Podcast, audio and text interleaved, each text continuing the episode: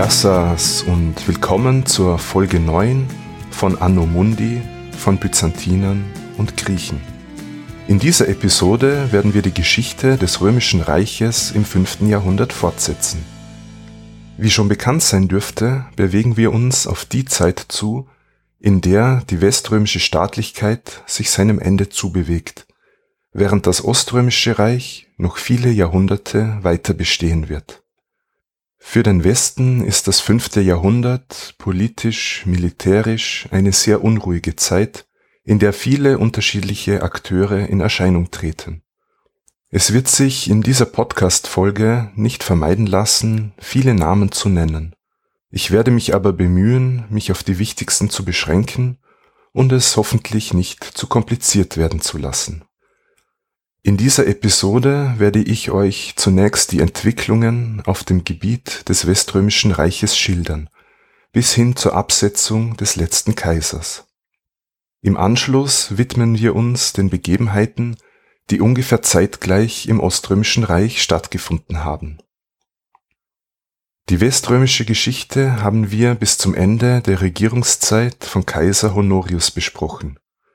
Kurz zur Erinnerung. Die Westgoten haben Teile Italiens unsicher gemacht und im Jahr 410 die Stadt Rom erobert. In weiterer Folge haben sie sich im Südwesten Galliens niedergelassen, wo sie ein eigenes autonomes Reich gegründet haben.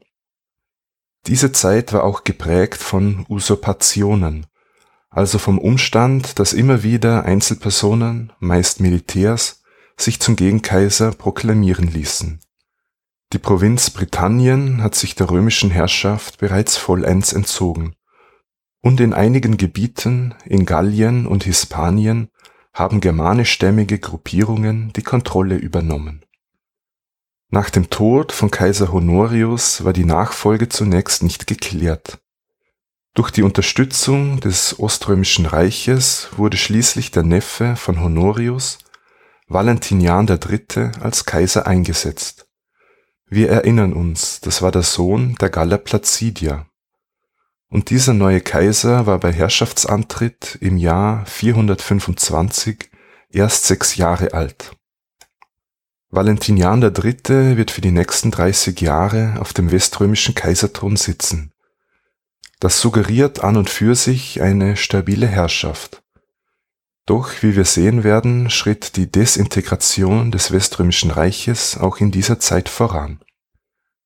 Zunächst diente Valentinians Mutter, Galla Placidia, bis zu dessen Volljährigkeit als Regentin. Doch war das Kaiserhaus abhängig von mächtigen Militärführern, die aber meist eigene Agenten verfolgten, untereinander konkurrierten und somit die Lage zusätzlich unübersichtlich machten. Von diesen Militärführern sind drei zu nennen. Erstens Flavius Felix.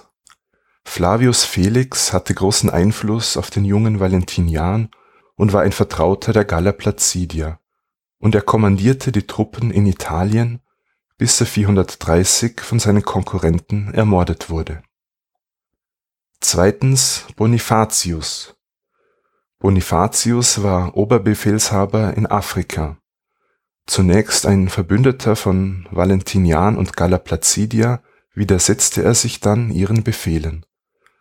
Angeblich sind auf sein Betreiben hin die Vandalen von Spanien nach Nordafrika gekommen, das in weiterer Folge der römischen Kontrolle entglitt.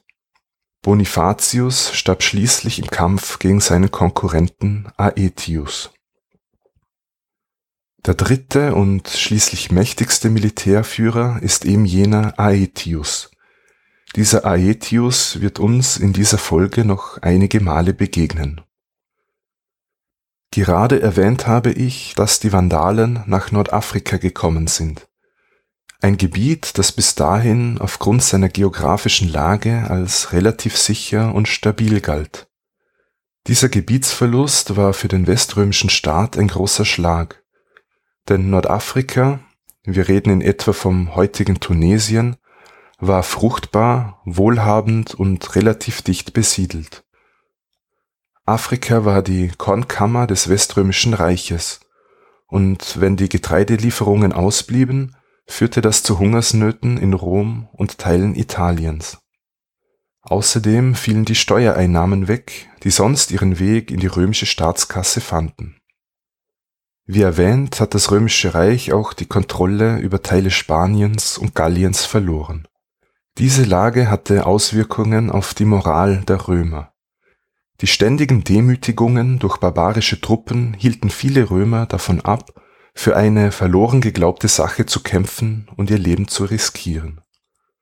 Großgrundbesitzer waren nicht mehr bereit, Geld an den Staat zu zahlen, wenn die Obrigkeit nicht in der Lage war, sie zu beschützen. Ein Mann, dem es gelang, den Laden halbwegs zusammenzuhalten und der sich zum wichtigsten politisch-militärischen Akteur aufschwang, war der eben schon erwähnte Heermeister Aetius. Aetius kümmerte sich wenig um die Provinzen in Spanien und Nordafrika, sondern legte seinen Fokus auf die römischen Kerngebiete in Italien und Gallien. Da die römischen Ressourcen nicht mehr ausreichten, um die Kontrolle aufrechtzuerhalten, suchte er sich Verbündete jenseits der Reichsgrenzen und er schloss Allianzen mit den Hunnen. Wer waren diese Hunnen?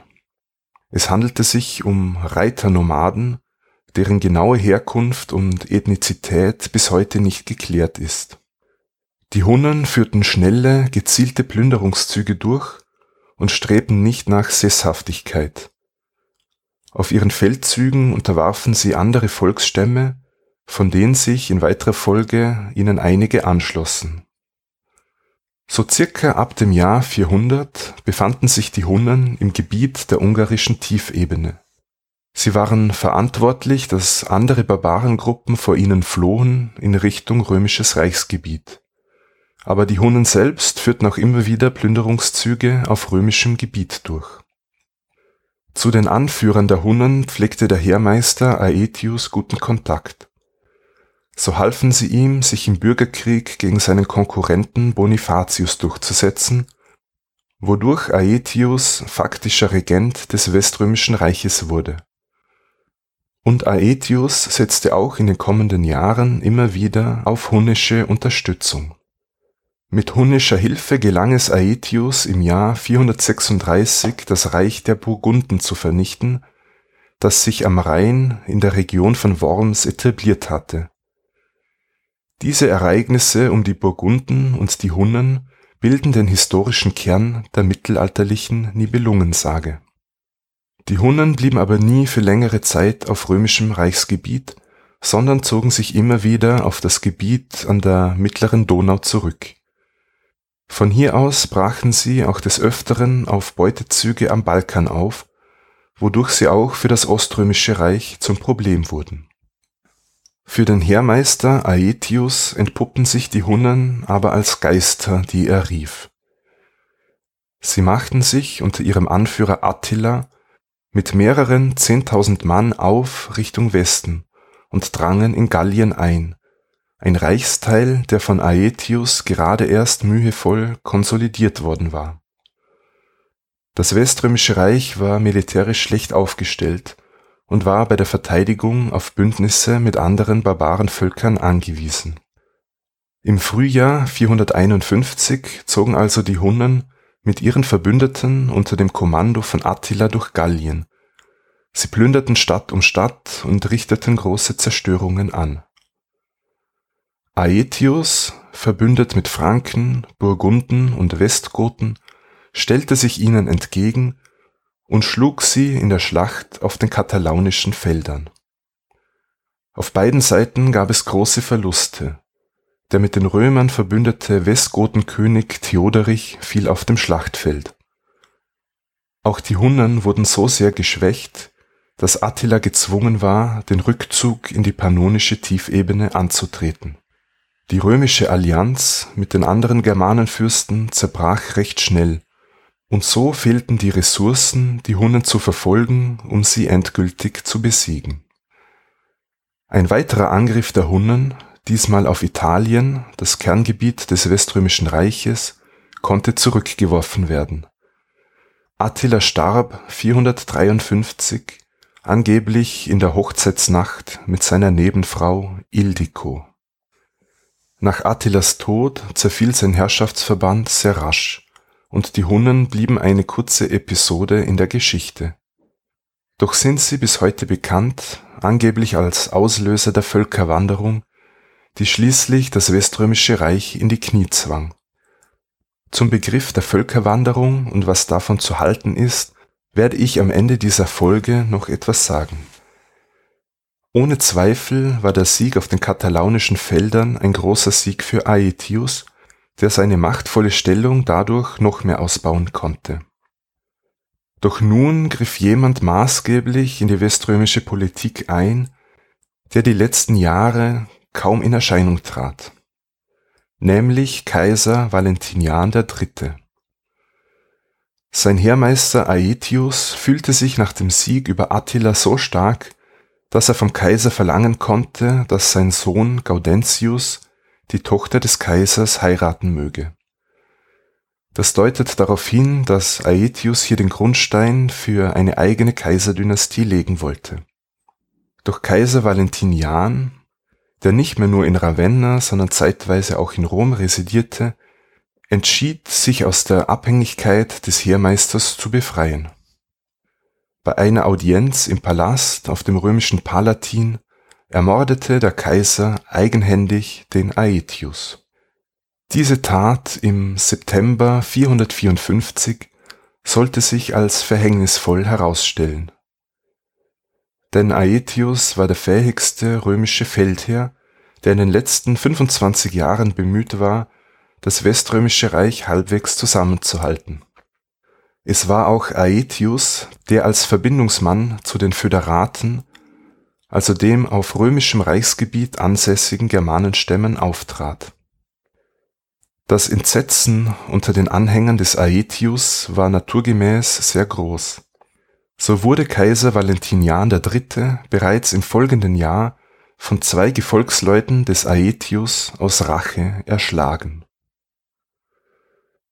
Westrom hat jetzt also innerhalb kürzester Zeit mit Aetius seinen fähigsten politisch-militärischen Führer und mit Valentinian den letzten Vertreter der theodosianischen Kaiserdynastie verloren. In diesem Machtvakuum ließ sich in Rom der Senator Petronius Maximus zum Kaiser proklamieren und erzwang sogleich die Witwe seines Vorgängers zur Ehe wovon er sich Legitimität erhoffte. Den Umsturz in Rom nahmen jetzt die Vandalen zum Anlass, um im selben Jahr, nämlich 455, eine Invasion nach Italien zu starten. Der Kaiserwitwe wird nachgesagt, Geiserich, den König der Vandalen, um Hilfe gerufen zu haben. Der neue Kaiser in Rom, Petronius Maximus, war militärisch unerfahren und hatte keinen Rückhalt in der Bevölkerung. Beim Versuch, aus der Stadt zu fliehen, wurde er erschlagen, sein Körper geschändet und in den Tiber geworfen. Die Vandalen trafen in Rom ein und plünderten die Stadt für 14 Tage. Dieses Ereignis führte zu dem sprichwörtlich gewordenen Vandalismus als blinde Zerstörungswut doch lässt sich anhand der vorhandenen Quellen nicht beweisen, dass die Vandalen bei der Eroberung Roms gewaltsamer vorgegangen seien als andere zu jener Zeit. Die Stadt Rom ist nun bereits zum zweiten Mal innerhalb von 45 Jahren durch germanische Truppen erobert und geplündert worden.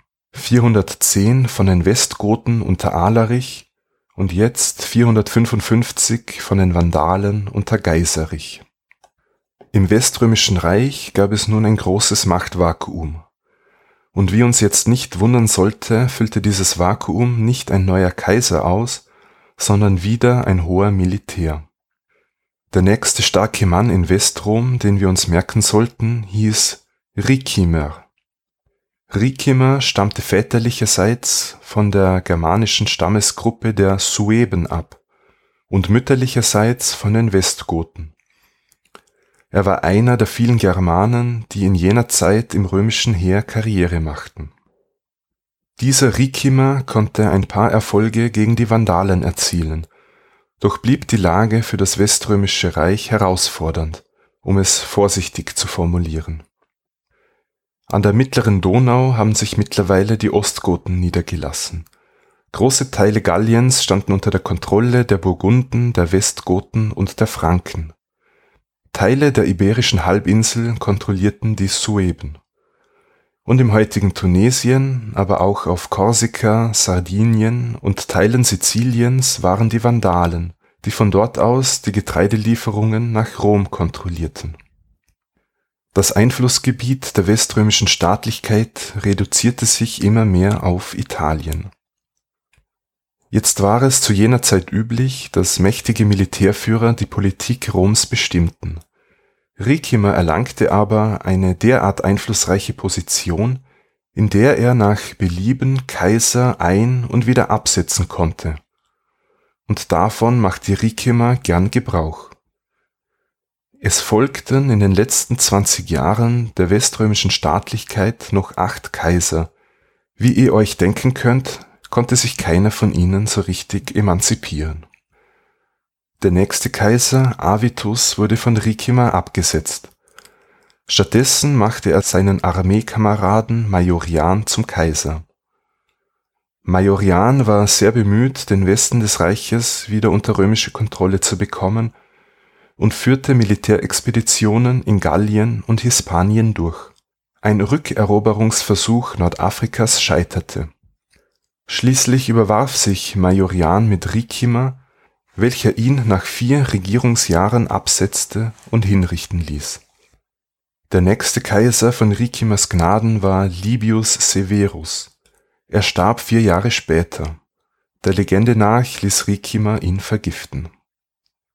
Der nächste Kaiser Anthemius wurde, im Gegensatz zu seinem unmittelbaren Vorgänger, immerhin von Ostrom anerkannt eine gemeinsame Kampagne von West und Ostrom gegen die Vandalen endete im Fiasko. Auch Kaiser Anthemius überwarf sich mit Ricimer und wurde nach fünfjähriger Regentschaft hingerichtet. Ricimer starb bald darauf eines natürlichen Todes. Sein Nachfolger als Heermeister wurde sein Neffe Gundobad. Dieser zog aber den Thron der Burgunden dem römischen Heermeisteramt vor es ist sehr bezeichnend, dass ein germanischer Königstitel lukrativer erschien als der mächtigste Posten des weströmischen Heeres. Der Vollständigkeit halber erwähne ich noch die Kurzzeitkaiser Olybrius und Glycerius beim Namen. Auf die lohnt es sich jetzt aber nicht wirklich näher einzugehen. Der nächste nennenswerte Kaiser hieß Julius Nepos dieser stammte aus Dalmatien und wurde mit Unterstützung Ostroms 474 zum Kaiser ausgerufen. Nun machte sich der Heermeister von Italien, ein gewisser Orestes, unabhängig und vertrieb den Julius Nepos, der sich nach Dalmatien zurückzog. Dieser Orestes machte seinen eigenen Sohn zum Kaiser, und dessen Namen kennt ihr wahrscheinlich. Er hieß Romulus genannt Romulus Augustulus, das Kaiserchen. Bekanntheit erlangte Romulus Augustulus allein durch den Zufall, der letzte Kaiser auf dem weströmischen Thron gewesen zu sein. Als ein germanisches Hilfsheer unter der Führung eines gewissen Odoaker Siedlungsgebiet in Italien forderte, weigerte sich Orestes. Er wurde im Jahr 476 militärisch besiegt und getötet. Odoaker ließ sich zum König von Italien ausrufen. Den Kaiser Romulus Augustulus schickte er auf einen Landsitz nach Kampanien in Süditalien. Bezeichnend ist, dass der weströmische Kaiser mittlerweile so machtlos war, dass der neue Herr über Italien es nicht einmal für nötig hielt, ihn umbringen zu lassen es endete damit die Epoche in der weströmischen Geschichte, in der die militärischen Führer ihnen genehme Kaiser einsetzten, die politisch-militärisch kaum mehr einen Handlungsspielraum hatten. Wir sind jetzt also im berühmten Jahr 476 angelangt, das jeder in der Schule im Geschichtsunterricht gelernt hat und mit dem der Untergang des Weströmischen Reiches datiert wird Allerdings gab es noch einen weströmischen Kaiser. nämlich Julius Nepos, der nach Dalmatien vertrieben worden und der von Konstantinopel als Westkaiser anerkannt war. Julius Nepos verstarb 480 und ab dem Zeitpunkt gibt es eindeutig im Westen keinen Kaiser mehr. Die Frage ist nun, ob es damals als großer Einschnitt gesehen wurde, dass es keinen weströmischen Kaiser mehr gab. Das weströmische Kaisertum ging jedenfalls nicht mit einem Paukenschlag zu Ende.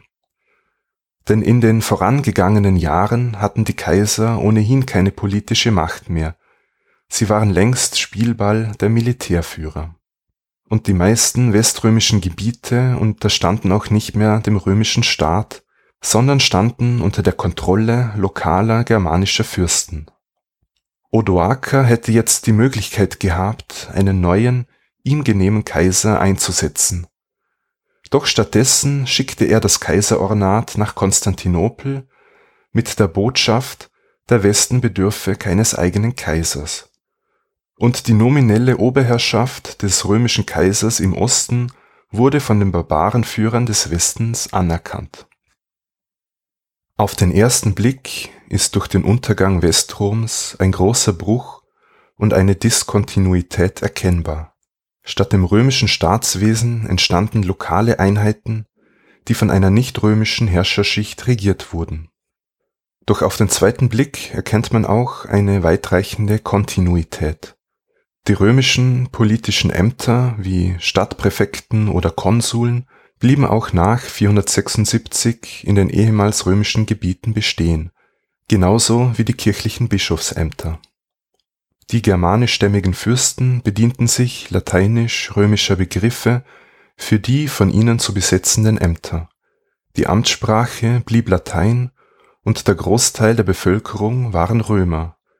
Das soll heißen, sie sprachen Latein beziehungsweise einen vulgärlateinischen Dialekt und blieben Christen römischer Prägung. Aber natürlich wurden durch die neue Herrscherschicht auch genuin germanische Elemente eingeführt und es begann eine lange Transformationszeit hin zum mittelalterlichen Herrschaftssystem und einer neuen Staatenordnung. Wir haben uns jetzt die letzten Jahrzehnte des Weströmischen Reiches angesehen und müssen uns nun dem östlichen Reichsteil zuwenden, dessen Entwicklung in entscheidenden Bereichen anders verlaufen ist. In den vorherigen Folgen sind wir schon auf die lange Regierungszeit von Kaiser Theodosius II. zu sprechen gekommen. Dieser starb im Jahr 450 nach 42 Jahren auf dem oströmischen Thron. Von seiner Regierungszeit sollte man sich merken, dass er eine neue Stadtmauer für Konstantinopel errichten ließ, die sogenannte Theodosianische Mauer. Und unter seiner Herrschaft wurde das römische Recht gesammelt, geordnet und zusammengefasst im sogenannten Codex Theodosianus. Wir haben auch schon die Schwester des Theodosius kennengelernt, nämlich Aelia Pulcheria, die als Schwester und Vormund des Kaisers Einfluss auf die Politik genommen hat. Nach dem Tod ihres Bruders als Folge eines Reitunfalls übernahm Pulcheria die Regierungsgeschäfte. Sie erklärte sich dann bereit, einen Offizier namens Markian zu heiraten Unterstützt wurde diese Entscheidung von einem Heermeister des Oströmischen Reiches, einem gewissen Aspar. Aspar war alanisch-ostgotischer Abstammung und hatte als militärischer Anführer eine einflussreiche Position in Konstantinopel erlangt, die in vielerlei Hinsicht an die mächtige Position der Heermeister im Weströmischen Reiche erinnert. In der Regierungszeit von Kaiser Markian gelang es, die Hunnen zu besiegen Innenpolitisch wurden theologische Diskussionen auf dem Konzil von Chalkedon geklärt, worüber ich in der letzten Folge bereits gesprochen habe.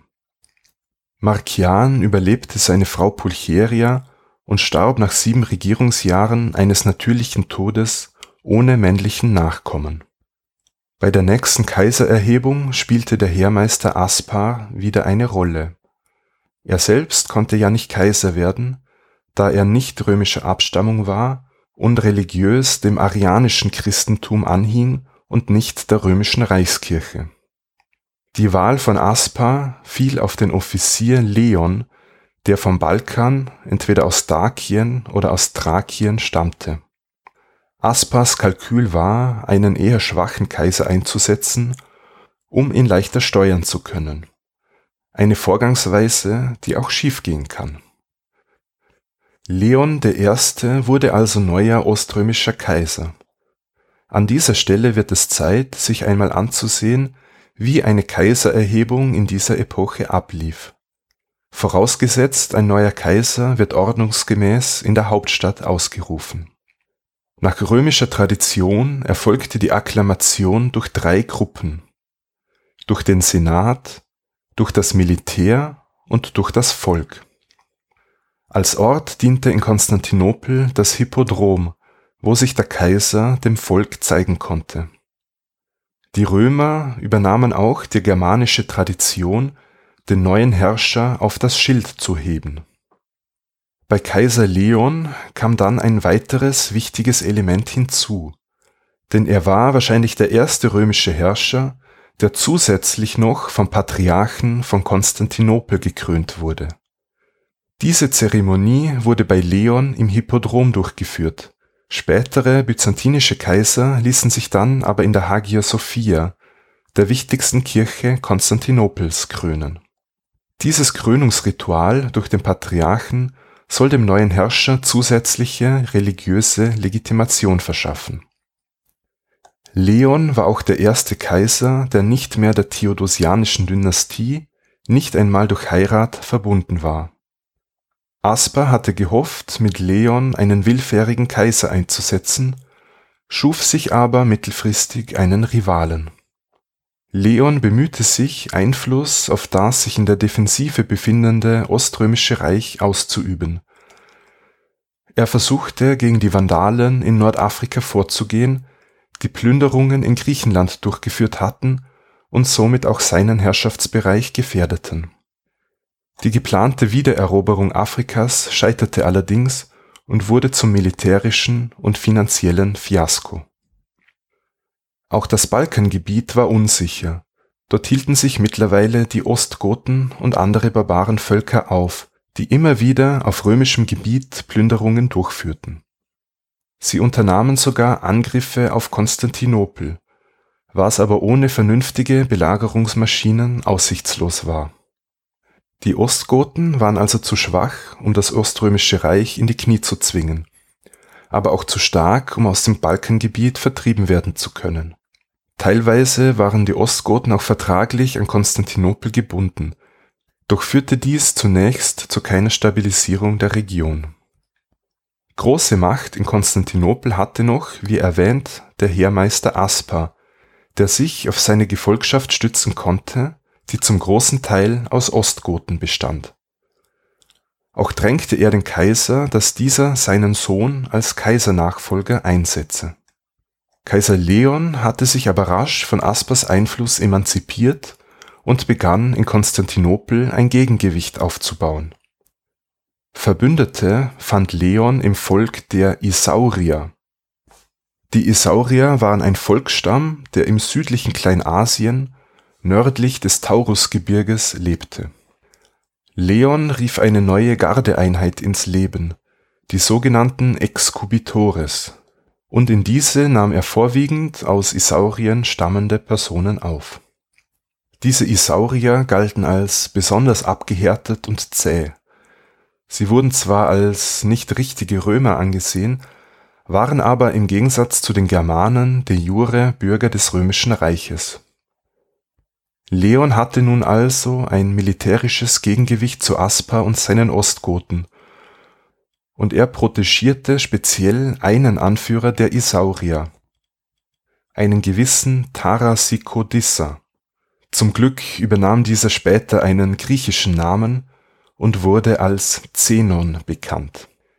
Diesen Zenon verheiratete der Kaiser mit seiner Tochter Ariadne doch Aspar, der gern einen seiner Söhne als Kaisernachfolger gesehen hätte, gab nicht klein bei. Der Machtkampf zwischen Aspar und seinen Ostgoten auf der einen und dem Kaiser Leon, Zenon und den Isauriern auf der anderen Seite entschied sich im Jahr 471.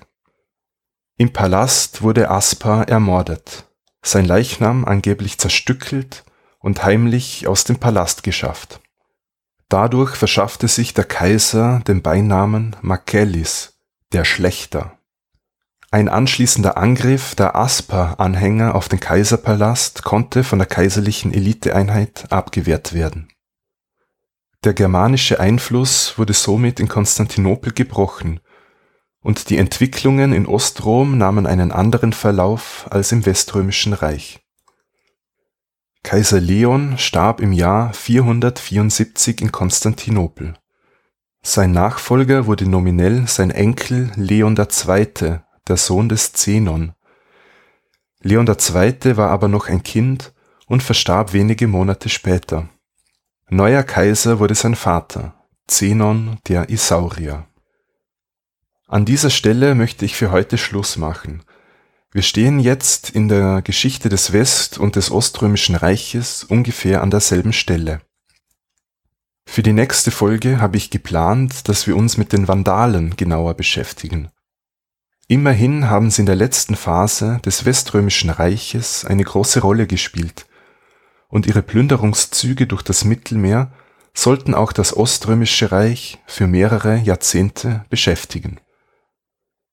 Unser Fokus wird dann in weiterer Folge auf das Oströmische Reich gerichtet sein, während die ehemaligen römischen Gebiete des Westens uns nur mehr insofern interessieren, soweit sie für die Politik Konstantinopels relevant sind. Zum Abschluss der heutigen Folge möchte ich noch ein paar Worte zu einem Begriff sagen, der gern mit dem fünften Jahrhundert und dem Untergang des Weströmischen Reiches assoziiert wird, den ich in diesem Podcast aber nur selten benutzt habe, nämlich den Begriff der Völkerwanderung. Geprägt wurde die Bezeichnung Völkerwanderung im 18. Jahrhundert und setzte sich im 19. Jahrhundert im deutschen Sprachraum durch. Im Zeitalter des Nationalismus wurde es in der Forschung als selbstverständlich angesehen, dass es sich bei den spätantiken Migrationsbewegungen um die Wanderung von Völkern gehandelt habe. Diese waren laut diesen Überlegungen auf der Suche nach neuen Siedlungsgebieten, drangen gewaltsam in das römische Reich ein und waren in weiterer Folge für dessen Untergang zumindest mitverantwortlich. Die Vorstellung von wandernden Völkern ist in dieser Form heute nicht mehr haltbar. Diese früher als Völker angesehenen Gruppen waren im Kern Söldnerheere, die von einem Tross an Frauen und Kindern begleitet wurden. Die Gruppen waren keinesfalls kulturell homogen, sondern ethnisch heterogen. Es konnten sich mehrere Gruppierungen zusammenschließen und zu einer Einheit verschmelzen, aber solche Gruppierungen konnten sich, etwa nach militärischen Niederlagen, auch wieder spalten. Und meist wurden diese Söldnerheere von den Römern selbst auf Reichsgebiet gelassen, um dabei zu helfen, äußere oder innere Feinde abzuwehren. Die ältere Erklärung, dass die Germanenvölker in das römische Reich eingedrungen seien um auf dortigem Boden eigene Reiche zu errichten, stimmt so nicht. Denn was dem Bild der nach Siedlungsraum suchenden Völkern widerspricht, ist die Tatsache, dass die Mitglieder dieser Gruppierungen keine Bauern oder Viehzüchter mehr waren, was in vielen Fällen auch eine Ansiedlung schwierig machte. Vielmehr nahmen oder verlangten sie von den Römern, was sie zum Leben brauchten. Eine gesicherte Versorgung hatte also oberste Priorität. Somit profitierten sie als Föderaten von dieser Symbiose und hatten nicht zwingend ein Interesse daran, ihre Stellung als Soldaten aufzugeben, um als Bauern Abgaben zu zahlen. Eine der großen Fragen ist, ob die Migrationsströme der Spätantike Ursache oder Folge der Desintegration des Imperium Romanum waren. Sicher ist, dass das römische Reich im vierten und fünften Jahrhundert nicht mehr in der Lage war, die Grenzen so effizient zu verteidigen wie in früherer Zeit. So wurde es für barbarische Gruppen leichter, auf römisches Gebiet vorzudringen und ein innenpolitischer Machtfaktor zu werden. Das innerrömische Machtvakuum füllten sie dann mit der Errichtung eigener Herrschaftsbereiche. Die Entwicklung, die zum Ende des Weströmischen Reiches führte, war jedenfalls sehr vielschichtig. Es gab Brüche, es gab Kontinuitäten. Den älteren, vereinfachenden Erklärungsmustern sollte unbedingt mit Vorsicht begegnet werden. Mit diesen Anmerkungen möchte ich die heutige Folge beenden. Falls ihr eine eigene Meinung zu diesem Thema habt oder Lob oder Kritik loswerden wollt, könnt ihr mich gern kontaktieren. Das geht per Mail info at anomundi.eu auf Twitter, Facebook oder Instagram. Besondere Freude bereiten könnt ihr mir mit einer Bewertung oder einer Rezension. Das geht zum Beispiel bei iTunes bzw. Apple Podcasts. In diesem Sinne, Yassas und bis zum nächsten Mal bei Anno Mundi.